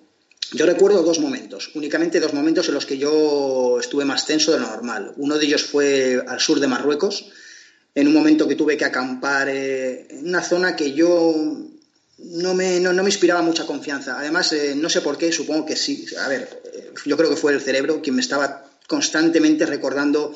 Recientemente, dos chicas, dos estadounidenses, creo que son estadounidenses, habían sido asesinadas y degolladas por una zona de Marruecos. No era exactamente por donde yo estaba, era por el Atlas, si no, no recuerdo mal. Pero no, sí, pero no sé por qué yo tenía eso en mente. Lo tenía en mente y me, estaba pinchando siempre mis pensamientos. Y por un momento quise, quise imaginar lo que debieron de sentir estas dos chicas, eh, viéndose sorprendidas en mitad de la noche y siendo degolladas. O sea, es que estamos hablando de una, escena, de una acción, o sea, brutal, o sea, totalmente brutal. Y bueno, pues no, eso no me dejaba descansar. Y aparte ese día me había perdido y había llegado a una zona que era un poco comprometida, según me habían dicho algunos amigos. Eh, bueno, pues no pegué ojo esa noche, acampé entre dos dunas, eh, acampé con una, con una llave mecánica. Esto es un poco surrealista, suena un poquito a película, pero es, lo que es. Eh, dormí, dormí, no, me eché en la cama, en la tienda de campaña, con una llave atada a una mano, una llave un poco punzante y un frontal, una, luz que llevan los alpinistas, eh, pues eh, puesta en la otra mano para iluminar lo que sea que me pudiese sorprender y la llave pues para defenderme de lo que sea que pudiese atacarme. No, realmente es que se, se, te entiende perfectamente, porque si ahí no tenías las cámaras de nadie que te estaban grabando lo que estabas haciendo, ni tenías a nadie, estabas solo, ¿no? Esa noche no dormí, evidentemente, me acosté totalmente vestido, eh, con la bicicleta solapando un poquito eh, la entrada, bueno, lo pasé realmente mal, muy tenso, la verdad es que lo pasé bastante. De hecho, hice una llamada a un amigo mío contándole cómo me sentía, a la única persona que llamé. Y el otro momento que, pasé muy tenso fue en Mauritania, en la frontera. Mauritania, como os he dicho, es el único país que posiblemente jamás volvería, eh, no por sus gentes, evidentemente, sino por, eh, porque, como os he dicho, no, no, abastece de nada, no tiene recursos para nada. Eh, cierto día, cerca de la frontera, yo esa noche anterior había dormido en un, en un edificio abandonado eh, con más gente, con más gente, con, gente que no tenía hogar ni nada y estaban allí. Gente que tú observabas que mm, no les juzgo si eran buenas o malas personas, pero digamos que mi intuición eh, me hacían estar en alerta. Y bueno, pues dormí dentro de ese edificio abandonado, sin luz, sin nada, por supuesto, y a la mañana siguiente me desperté temprano para cruzar la frontera, que hay Mauritania con Senegal, que la cruza por el río Senegal. Y bueno, en cierto momento, pues eh, el pasaporte se lo di al, encargado de la gendarmería, al gendarme, y yo veía ya que, tardaban demasiado con mi pasaporte. Ya 20, 30 minutos, no me lo devolvían. Y en cierto momento, pues eh, me hicieron pasar dentro de la gendarmería y hubo un, amigo que, me eché provisional ahí, que, que, bueno, que me transmitió que me habían no, que me habían confundido, sino que creían en ese momento que yo era un delincuente. Sí, sí. Eh, vamos a ver, eh, me preguntaron por mi nombre, Raúl, eh, por mi nacionalidad española, y me vi delante de un monitor viendo fotos de archivo de, delincuentes. Sí, sí. Minutos más tarde me dijeron, me dijo este compañero que, que me eché, que había un Raúl, una persona que se llamaba Raúl, como yo, de nacionalidad española también, que evidentemente por la foto de archivo se veía que no eras, quiero decir, que se notaba que igual quizás podía ser argelino o marroquí, eh, pero que coincidía que tenía nacionalidad española, que se llamaba Raúl y que estaba buscando nada más y nada menos por la Interpol. Claro, a mí cuando me dicen eso, cuando me dicen eso, que es la primera vez que piso Mauritania, eh, pues bueno, mm, más que nada me, pongo tenso porque sé que aunque tarde o temprano se va a descubrir la verdad, tarde o temprano se va a ver que soy un viajero más, eso puede tardar un día, una hora o tres semanas. Y no quería yo verme la tesitura de estar en una cárcel eh, de Mauritania durante tres semanas, un mes, un día, lo que fuese. Sí, sí, ostras. Bueno, la anécdota no termina aquí. La anécdota termina eh, con mi amigo, entre comillas, eh, volviéndose hacia mí dándome el pasaporte mío, porque sin pasaporte no vas a ningún lado, y más en esos sitios, y diciéndome muy bajito, diciéndome, cógete la bicicleta ahora mismo, no te mires, no mires para atrás, no te vuelvas, vas a embarcar en esa pequeña barcaza que hay ahí, vas a cruzar el río y hasta luego. Y hazlo ya. Y yo muy tranquilamente, muy tranquilamente, que era lo que yo exteriorizaba, cogí el pasaporte, cogí la bicicleta, apalabré, no, no recuerdo la cantidad, para que montase la bicicleta dentro de la, de la barcaza y crucé el río Senegal. Crucé el río Senegal, pero claro, no termina aquí. Cruzado el río Senegal, todavía hay un pequeño margen de aproximadamente un kilómetro o dos máximo, donde todavía pertenece eh, legalmente a territorio de Mauritania. Nos pararon la furgoneta, yo monté la bicicleta en un taxi furgoneta, nos pararon la furgoneta y me dijeron que tenía que dar la vuelta a declarar la bicicleta. Y ahí es cuando yo pensé que ya no salía de Mauritania en mucho tiempo. Discutieron un poco el taxista y el gendarme, no sé lo que pasó, no sé lo que hablaron, pero yo cuando vi que el taxista siguió rumbo firme, ya respiré tranquilo. eso, me, ha acordado mucho de la historia alucinante de... Yo tengo una amiga que se llama Marian que hace mucho el, Camino Santiago, se lo ha recorrido mucho, ¿no? Y habla de los ángeles del camino. Tú en el camino has encontrado muchos ángeles, como el compañero este que, eh, pues no, tenía ni nada que ganar ni nada que perder, o sea, que se apañe este, ¿no? ¿A, qué, hubiera, pues hubiera, pasado así? Si, si, damos por válida eh, la teoría de Los Ángeles, te puedo decir que sería mi madre, porque mi padre siempre me estaba diciendo que mi madre me acompañaría en este viaje, que, en cierta manera lo hacía por ella. Así que no sé lo que pasaría, pero seguí para adelante. ¿La sentiste, sentiste alguna vez a tu madre? Te puedo decir que pensé mucho en ella y te puedo decir que si en algún momento necesité de suerte, eh, llámalo ignorancia, absurdo, sí que acudí a ella en alguna plegaria. Te vuelvo a decir, no soy nada religioso, no he rezado en mi vida, ni quiero que rezaré en mi vida. Pero en algún momento que sí que necesité de cierta. que la moneda cayese de mi parte, sí que infantilmente, inmaduramente, llámalo como quieras, sí que, sí que la pedí ayuda. Humanamente. Es que es tu madre, claro, es la que te dio la vida, es normal. La pedí ayuda y, funcionó. Funcionó porque aquí estoy. menuda experiencia, menuda batalla, madre mía. fue, fue muy bonito, la verdad. Yo en los momentos más duros, así, sobre todo físicamente, sobre todo físicamente, que es lo que yo creía que más me iba a costar, luego, luego resultó que no, porque físicamente la verdad es que sin haber entrenado ni un solo día me encontré bastante bien. Sufrí bastante físicamente, pero recuperaba muy bien al día siguiente. Sobre todo fue a nivel psicológico. Eh, yo procuraba ni siquiera llamar a mi hija porque cada vez que hablaba con ella terminaba con una sensación muy agridulce. Y procuraba no llamarla no, no, la llamé creo que una vez a la semana, más o menos, no, no mucho más. Y psicológicamente sí que me afectó en cierta manera eso. Pero claro, recibía también llamadas y mensajes de, de, personas que tenían leucemia o linfoma de Hawking o que realmente sí que lo estaban eh, pasando realmente mal. Entonces yo pensaba, si, si ellos no se rinden, ¿quién coño soy yo para rendirme en estas circunstancias? Que sé que tarde o temprano tengo un billete de vuelta. Era la, ¿sabes? la gasolina que te hacía falta. sí, sí, desde luego. Desde luego. Sí, sí. Yo es lo que pensaba la gente de ahí. Porque lo del billete de, vuelta, que no se te olvide que eso es por tu emoción, por tu lucha. Porque realmente ese billete no estaba si tú no te hubieras. Eh, eh, vamos, si hubieras pensado con la cabeza, no, hubieras, no, lo hubieras hecho. O sea que. Lo mejor, yo siempre digo que para mí.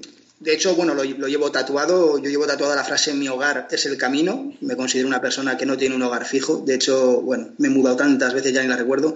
Lo mejor de todo esto para mí en esto y creo que casi en la vida es el camino.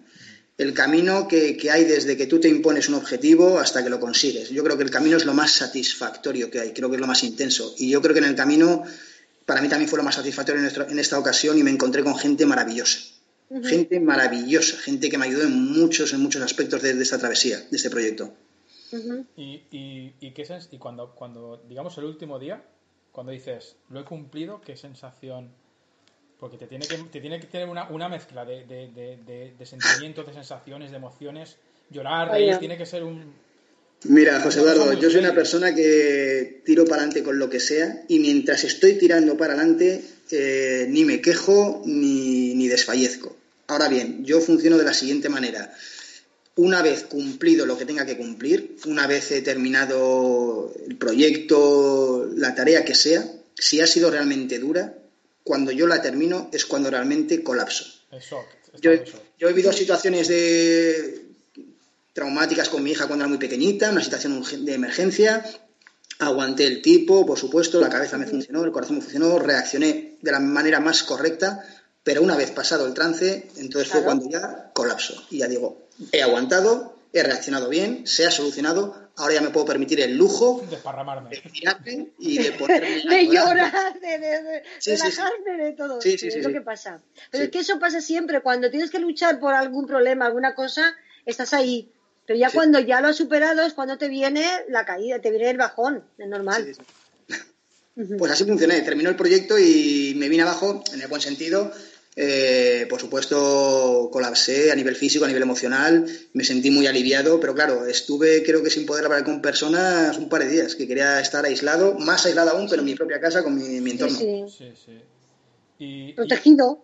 Y, ahora, ahora tienes un proyecto nuevo, ¿no? Me, comentó. Ahora tengo un proyecto eh, que desgraciadamente tal y como están las cosas, vamos a ver dónde termina. Yo espero que de momento está pospuesto eh, está pospuesto porque, claro, vivimos en una incertidumbre total, eh, vamos viendo cómo están saliendo las cosas prácticamente cada minuto y está pospuesto. Eh, el proyecto en sí consistía en otra travesía, para la que, por supuesto, tampoco he entrenado.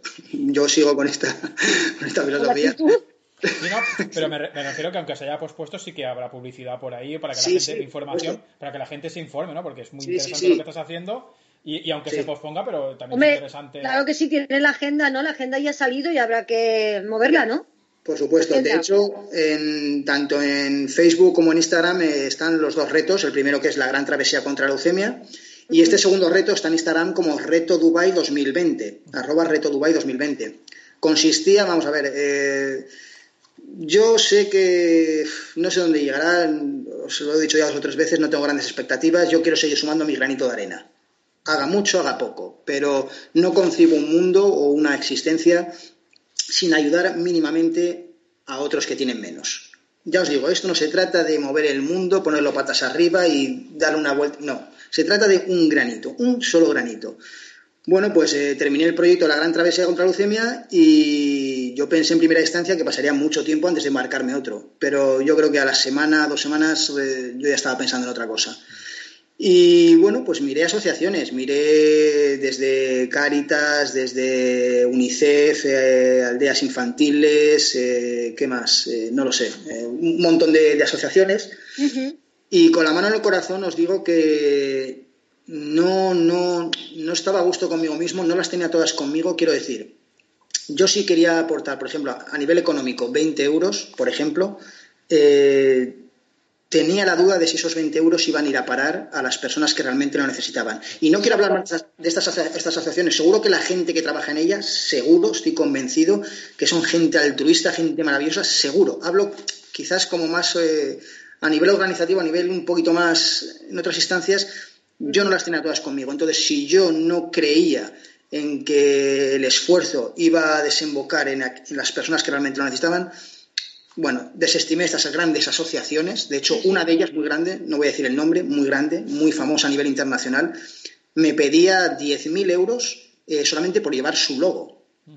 Ostras. Claro, entonces yo... Menudo negocio, es que yo te lo iba a decir, porque lo que me sale muy mal de, de esas asociaciones es que a lo mejor se lo gastan en chaquetas llevando logos, se lo gastan en otras cosas que realmente cuando la necesidad es tanta, esas cosas están de más. Os diría, os, diría que, me han transmitido gente que ha trabajado dentro de estas asociaciones, no lo voy a decir evidentemente, pero bueno, os pondría los pelos de punta. Eh, claro, yo en la llamada por teléfono yo les transmití, quizás no me habéis entendido bien, yo quiero, quiero aportaros a vosotros, yo no os estoy pidiendo absolutamente nada, yo lo poco o mucho que aporte os lo quiero aportar altruistamente a vosotros. Si son 20 euros, si son 2.000, quiero que vayan para vosotros, no os pido absolutamente nada, simplemente evidentemente quiero llevar vuestro logo para que sea visible, para que tenga cierto efecto en las personas, pero yo no os pido absolutamente nada. Y me dijeron que exclusivamente para llevar el logo yo tenía que aportar una donación de 10.000 euros. Bueno, pues ¿qué se puede responder ante eso? Se, te desmonta todo el chiquitito, claro. Claro. Entonces, pues evidentemente, pues eh, me despedí muy educadamente, me despedí de ellos y luego, fíjate cómo son las cosas, lo que, lo que digo siempre, eh, mediante unos amigos míos recibí unas opiniones eh, de un colegio fundación que hay aquí en la Vega Baja, que se llama el San José Obrero, es un colegio diocesano, y fíjate que lo he vuelto a decir, eh, no soy religioso, pero es que me da igual, es que me da absolutamente igual. Eh, les fui a visitar, ya por recomendación de estos amigos míos, y hablé con su psicóloga, con Valle, y ahí yo sí que percibí que 20 euros iban para comida, para un chaleco, para lo que sea. Además es que lo vi. Lo vi. Visité las instalaciones, encantadísimos conmigo, eh, gente maravillosa, y yo sé que ahí el poco mucho que fuese iba a ir para esos niños y niñas que estaban en riesgo de exclusión social. Eh, niños de, niñas gitanas o de padres eh, separados muy conflictivos que, que, estaban en la cárcel o drogodependientes, niños que realmente necesitaban un hogar y una educación, y allí se les proporciona. Pues entonces decidí hacer el proyecto para ellos. Decidí que lo poco mucho que recaudase fuese para este colegio de fundación que yo sabía que iba a ir, que ellos lo iban a notar y que iban a, sentir ese, ese, capital, digamos. Y bueno, la travesía iba a consistir en, en, una travesía desde Jordania, desde la ciudad de Petra, hasta Dubái. Serían unos 2.600 kilómetros en bicicleta. Había dos opciones, o esa o mil kilómetros, pero andando en vez de en bicicleta, desde una parte de Arabia Saudita hasta Dubái. ¿Y por qué Dubái? Porque a fin de cuentas eh, estamos hablando de gente con pocos recursos y quería que Dubái fuese totalmente la cara opuesta. Muy bien, sí, sí, menuda. Y tan opuesta, ¿eh? Tan opuesta. Evidentemente, yo quería, quería, digamos, ser un poco visible en, un entorno donde hay tanta riqueza. Estás haciendo, estás haciendo otra vez el conejo de Alicia.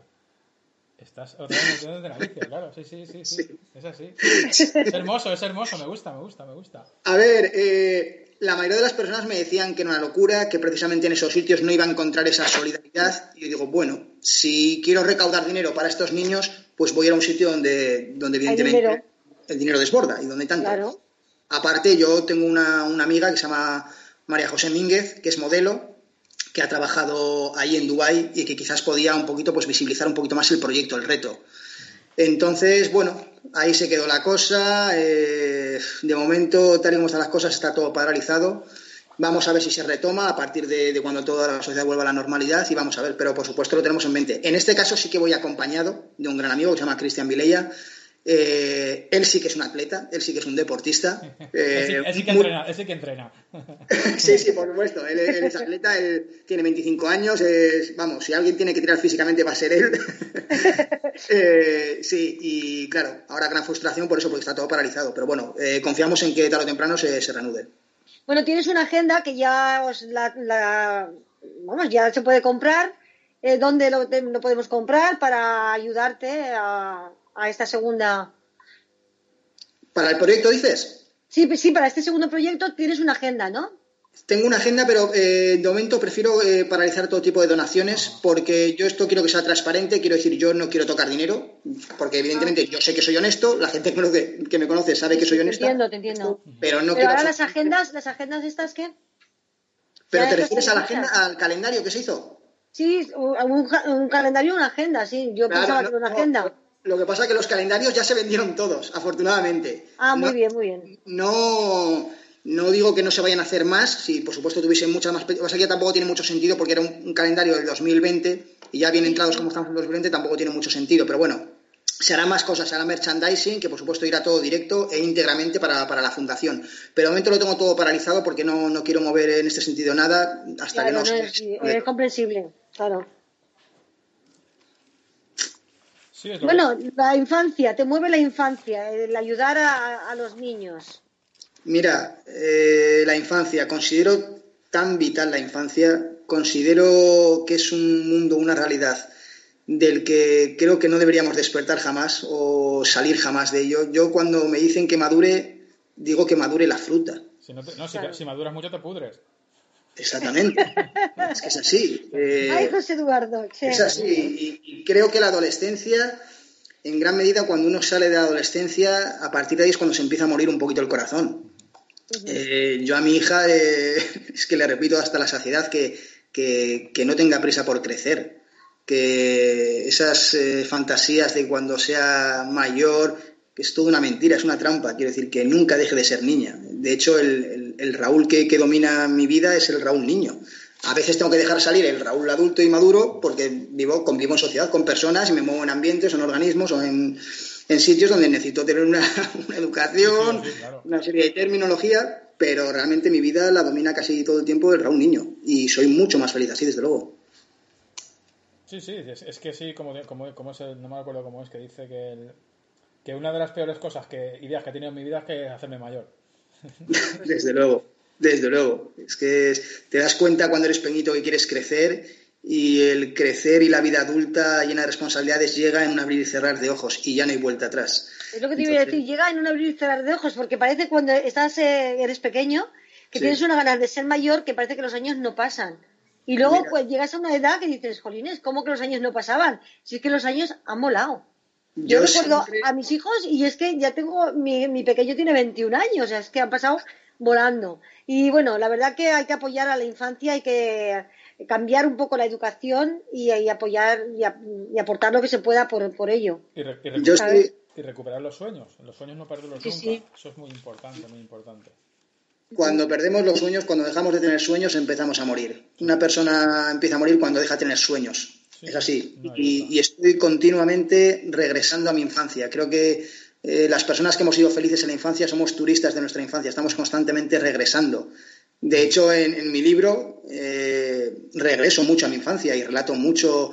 Tú, Rosario, has, leído un poquito antes, hecho en la introducción, un poquito sobre Portugalete, donde yo nací, y, la historia parte de allí.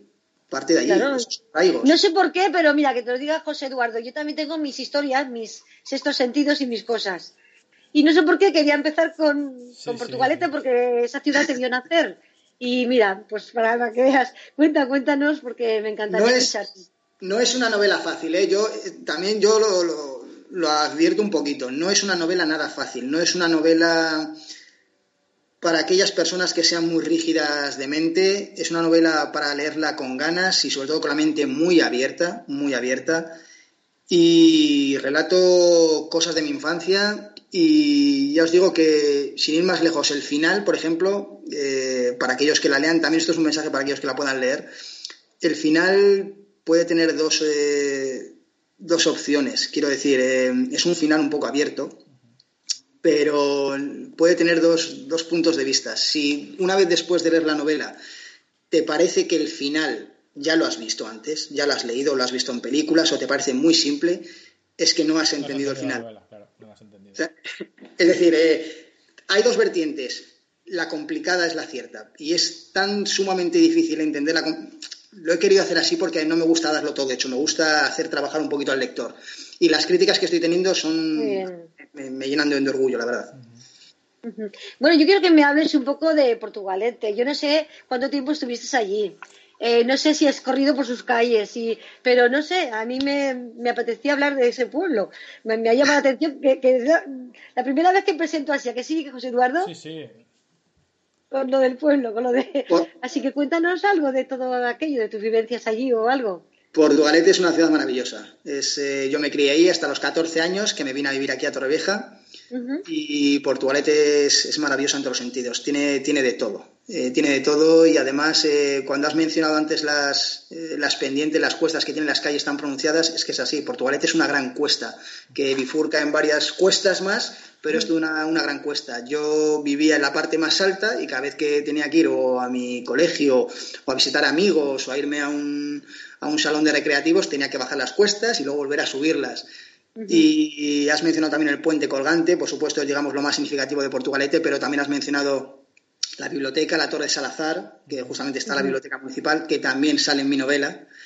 Y bueno, de hecho yo estaba intentando coordinar una presentación de la novela allí, ahora por supuesto está otra vez paralizado. Eh, de hecho no pude ni llegar a presentarla por primera vez la novela aquí en Torrevieja, que la tenía, lo tenía todo organizado. Iban, iban sí, sí, lo he visto, lo he visto que lo tenías cancelado, sí. Sí, sí, desgraciadamente. Pero también estaba coordinando una allí en Portugalete. Que, digo, a ver si, a ver si por lo menos, eh, a mí me hacía mucha ilusión, evidentemente, regresar allí y entre antiguos eh, conocidos y amigos, pues es, para mí sería totalmente un placer y un orgullo. Y la biblioteca, y la biblioteca también. ¿eh? Claro, es que la biblioteca. ¿Alguna, vivencia, ¿Alguna vivencia con los amigos allí en Portugalete? ¿Alguna claro, de estas? Yo salía del colegio y me, iba a esa biblioteca. Y de hecho, para coordinar, para organizar esta presentación allí en Portugalete, eh, yo me puse en contacto con una persona de, la infancia, un antiguo compañero del colegio, del que hacía 30 años que no hablaba con él. 30 o 27, 28 años que no hablaba con él y me puse en contacto con él para ver si me podía echar una mano y por supuesto no lo dudó en ningún momento y me estaban ayudando y se iba a hacer, iba todo muy bien, muy bien. viento en popa, pero bueno, al final está todo en stand-by. También entra en el proceso del libro, esos, reencuentros, Claro, desde luego, es lo, que hemos dicho, turistas de nuestra infancia, eso todo viene ahí plasmado. ¿Y el, el, libro dónde lo podemos conseguir? ¿En Círculo Rojo? Está en la editorial Círculo Rojo, ahora mismo en la web. Entras en la web y lo tienes disponible. Lo que pasa que no sé cómo estarán las cosas ahora en el tema de, envíos y transporte, no sé si correos funciona, a qué nivel. Está, está para adquirir en la web Círculo Rojo, ya sea por mi nombre, Raúl Rodríguez, o poniendo el título Sígueme a la muerta Alicia. Pero ya está todo parado, también estará parado, claro. Las fechas de entrega ya sí que no podría garantizar nada.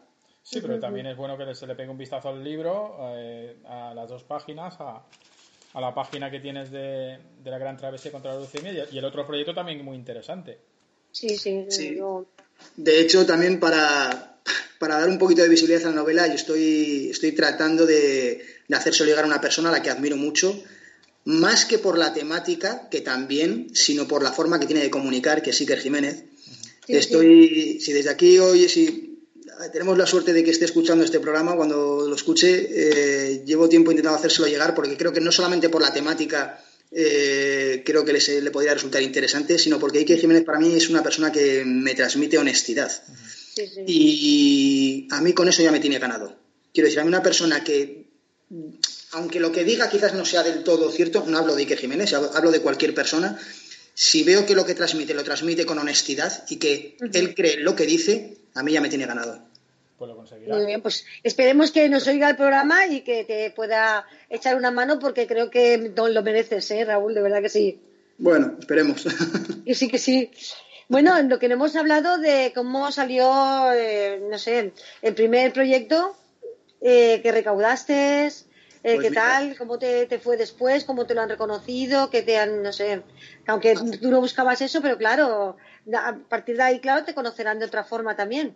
Yo no buscaba eso y de hecho eh, no, no, digo que aborrezca, pero no soy muy amigo de las redes sociales, no soy muy amigo de, ser visible, pero también eh, no soy tan ingenuo y sé, soy consciente de que en estos tiempos para que un proyecto o prácticamente cualquier cosa se dé a conocer, sea visible, tiene que estar en vivo en las redes sociales, eso desde luego.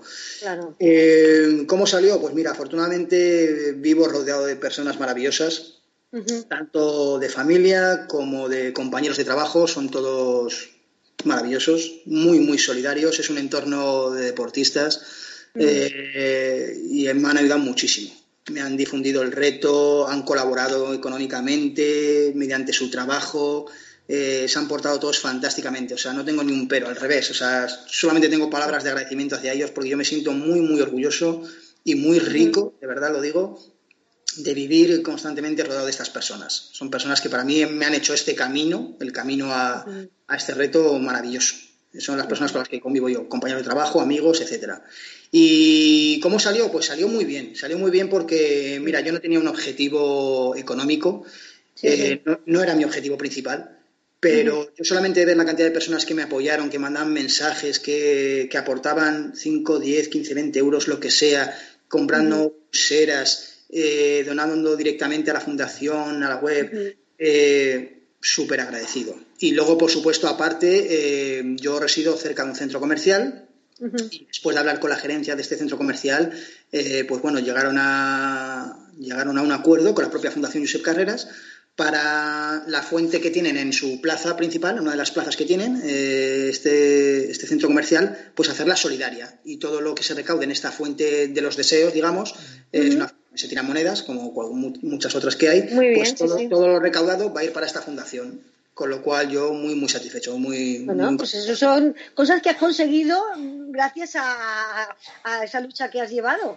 y bueno, y de rodearte de compañeros deportistas, ¿eh? perdón.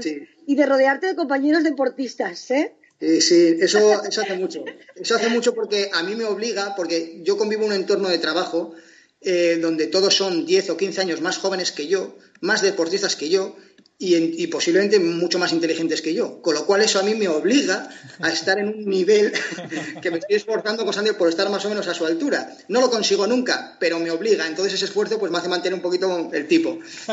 Me siento muy orgulloso. Pues, pues ha, sido un verdadero placer, tío, el, hablar contigo.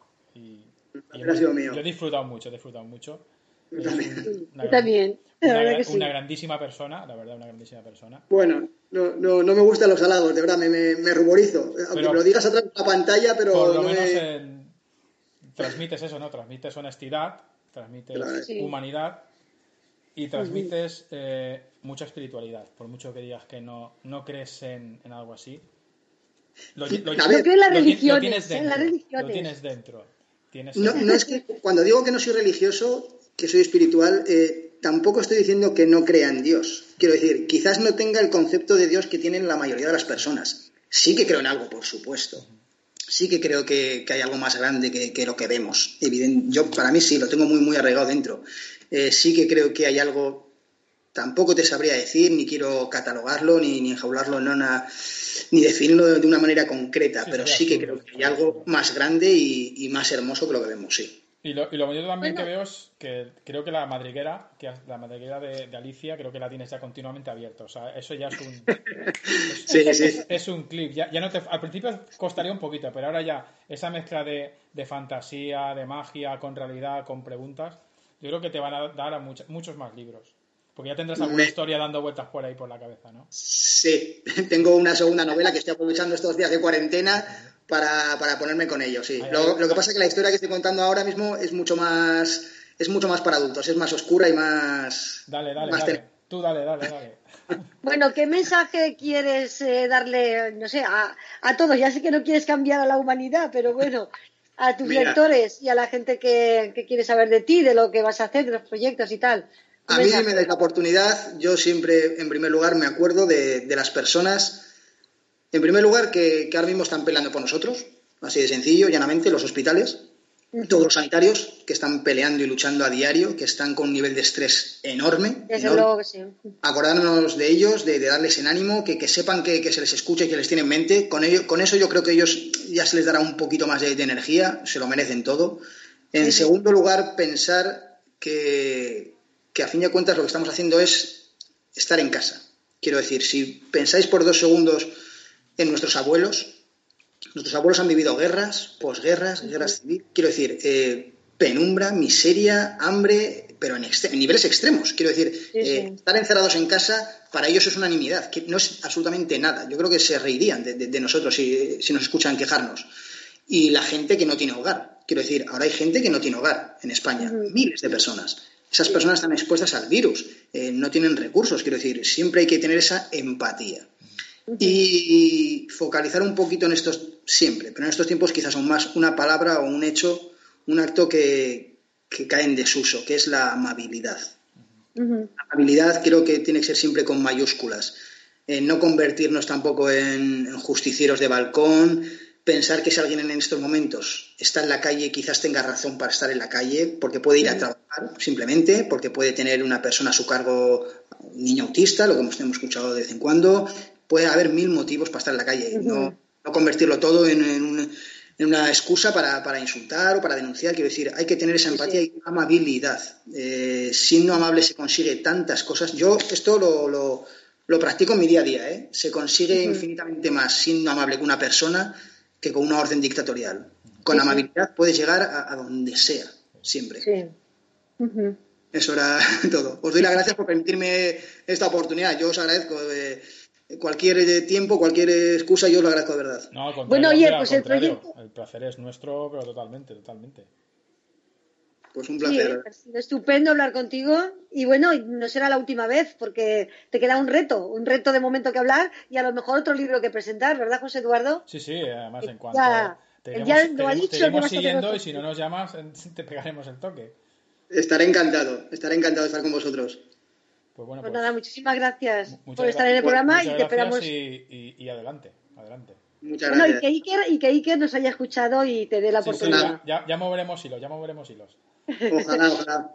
Un abrazo muy grande para todas las dos. muy buenas noches, hasta luego. Igualmente. Venga, José, nos vamos a despedir ya, ya toca, ¿no? Sí, ya toca, ya toca ya. Pues bueno, Nos, pueden escuchar en la red del misterio, bueno, primero en el canal de Evox, en la red del misterio, luego en Spotify, en iTunes eh, Misterios en Negro, y ahora te faltan los que te quedan. Edenex. Edenex, ya está, ¿no? Y ya está. Ya nos has dicho todo, creo yo. Ahora subiremos el programa mañana pasado y, y a disfrutar de.